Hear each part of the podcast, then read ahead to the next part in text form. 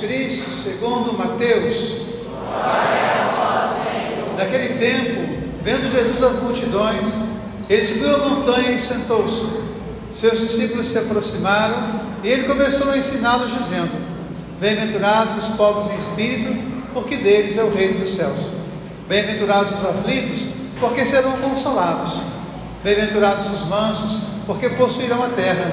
Bem-aventurados que têm fome e sede de justiça, porque serão saciados. Bem-aventurados os misericordiosos, porque alcançarão a misericórdia. Bem-aventurados os puros de coração, porque verão a Deus. Bem-aventurados que promovem a paz, porque serão chamados filhos de Deus. Bem-aventurados que são perseguidos por causa da justiça, porque deles é o reino dos céus. Bem-aventurados sois vós quando os perseguirem e caluniarem, e benditos disserem todo tipo de mal contra vós por causa de mim. Alegrai-vos e exultai-vos esse dia, pois será grande a vossa recompensa nos céus. Palavra da salvação. Que a palavra do Santo Evangelho nos conduza à vida eterna.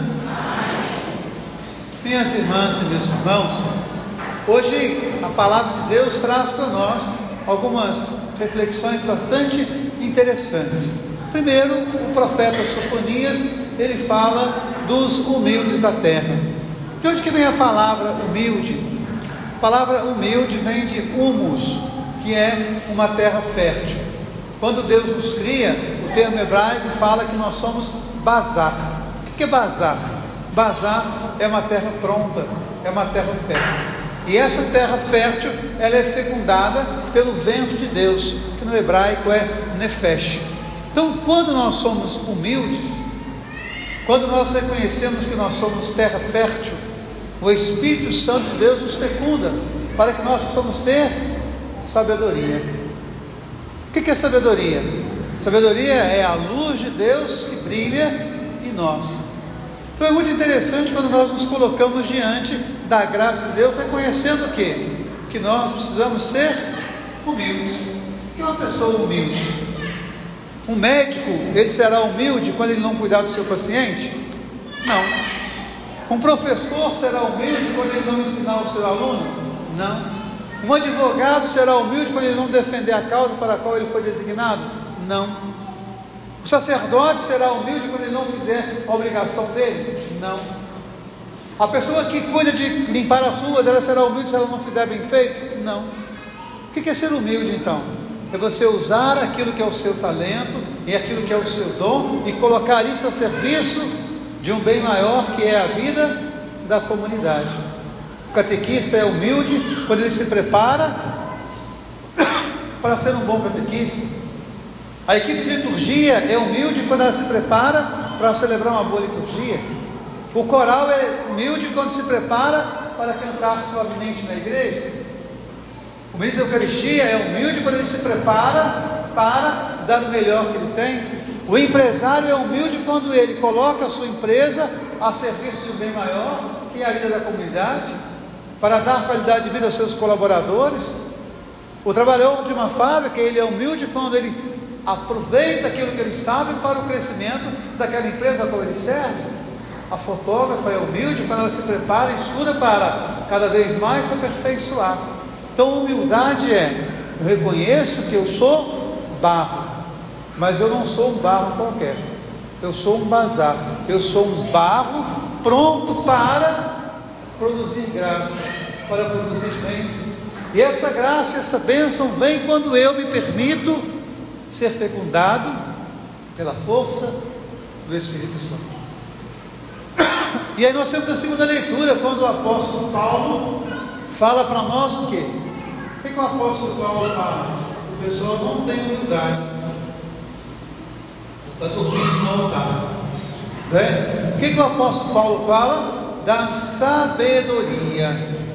Tem um texto muito interessante na vida de São Francisco, que um dia o seu irmão Maceu pergunta a ele: Por que Deus escolheu você? Você não é bonito, você não é inteligente, você não é o mais culto, por que, que Deus te escolheu? Ele vai dizer: Deus me escolheu porque não achou ninguém pior do que eu.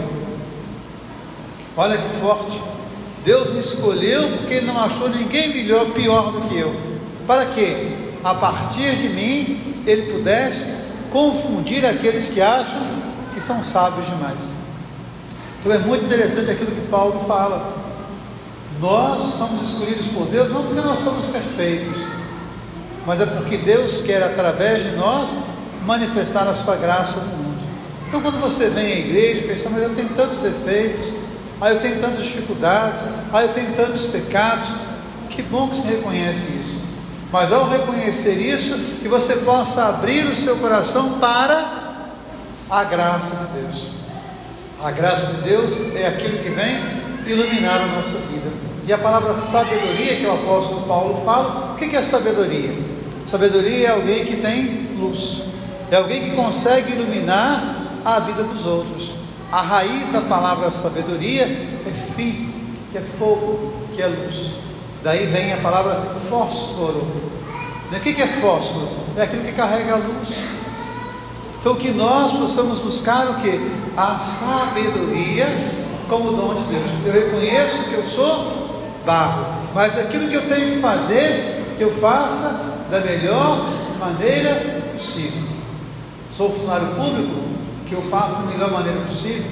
Sou uma dona de casa, que eu faça da melhor maneira possível. Sou um sacerdote, que eu faça da melhor maneira possível. Sou médico, que eu faça da melhor maneira possível. Sou comerciante, que eu faça, ou seja, em cada coisa que eu fizer, que eu possa fazer melhor.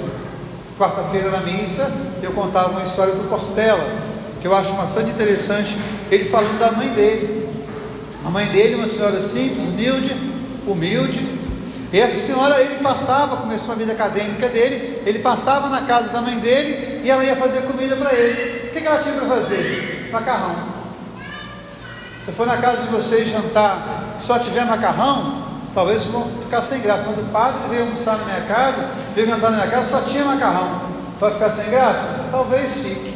Mas o que, que a mãe dele fazia? Pegava o macarrão, cozinhava o macarrão bem italiano, aquele macarrão ao dente, depois colocava um alho, um óleo no macarrão, pegava o tomate, descascava o tomate, fazia uma flor, uma rosa com o tomate, pegava algumas folhas de manjericão, como se fosse galhos da roseira. O que, que ela fazia? O melhor que ela podia fazer. Então pense, você pode fazer o melhor na sua casa todo dia. Você pode fazer o melhor no seu trabalho todo dia. Você pode fazer o melhor na sua loja todo dia. Você pode fazer o melhor nas suas relações todos os dias. Então isso é humildade. Isso é sabedoria. Isso é deixar que o dom de Deus fale através de nós. O Evangelho de hoje nos traz o início do Sermão da Montanha. Conta a história que Mahatma Gandhi, um grande líder hindu, ele dizia que se nós pegássemos o Sermão da Montanha e rasgássemos toda a Bíblia, o Sermão da Montanha serviria para nos iluminar. O Evangelho de Mateus, ele é escrito em torno de cinco sermões. O primeiro sermão, o Sermão da Montanha. O segundo sermão, o sermão missionário. O terceiro sermão, o sermão das parábolas. O quarto sermão, o sermão da igreja, o eclesiológico. E o último sermão, sermão da colheita. E olha que bonito. Primeiro sermão não é para a multidão. Como é que começa o sermão? Vendo as multidões, ele subiu a montanha e sentou-se. Quem se aproximou dele? Os discípulos. A multidão ficou lá embaixo. Então, o primeiro sermão ele fala para os seus discípulos, para formar os seus discípulos. Depois ele vai ensinar os seus discípulos na missão. Agora vocês vão, tudo que eu ensinei vocês, vão levar pelo mundo. Aí os discípulos vão, todo mundo vai atrás de Jesus. Aí vem um terceiro sermão, que é as parábolas. Como é que começa o sermão das parábolas? Naquele dia, Jesus foi para a margem do mar da Galileia. Uma grande multidão reuniu-se em volta dele. Ele entrou, entrou na barca e sentou-se. E a multidão ficou de pé na praia. E ele começou a ensinar. Ensinar quem? A multidão.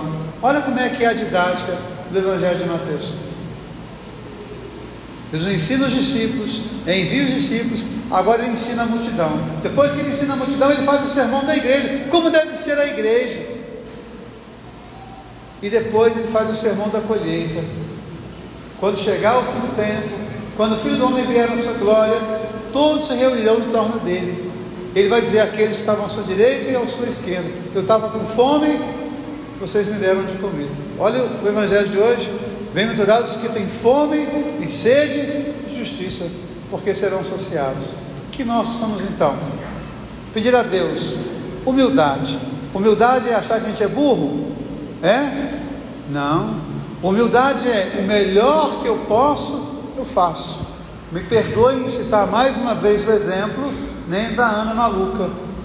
A Ana ela faz o melhor por essa comunidade. Se a comunidade hoje tem um salão, tem ar, tem. É porque a Ana é louca e ela tem coragem de fazer. Ela dá o melhor que ela tem. E vocês embarcam na loucura dela e dão o melhor, vocês ajudam. Ela não fez nada sozinha. Então a gente pensar, humildade não é se esconder, não é fingir que não tem dom, não é fingir que não tem talento.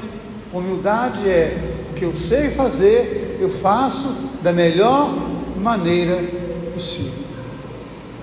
Então que a gente possa pedir a Deus humildade, que possa pedir a Deus sabedoria, deixar que a luz dele ilumine a nossa vida e ilumine a vida dos outros através de nós.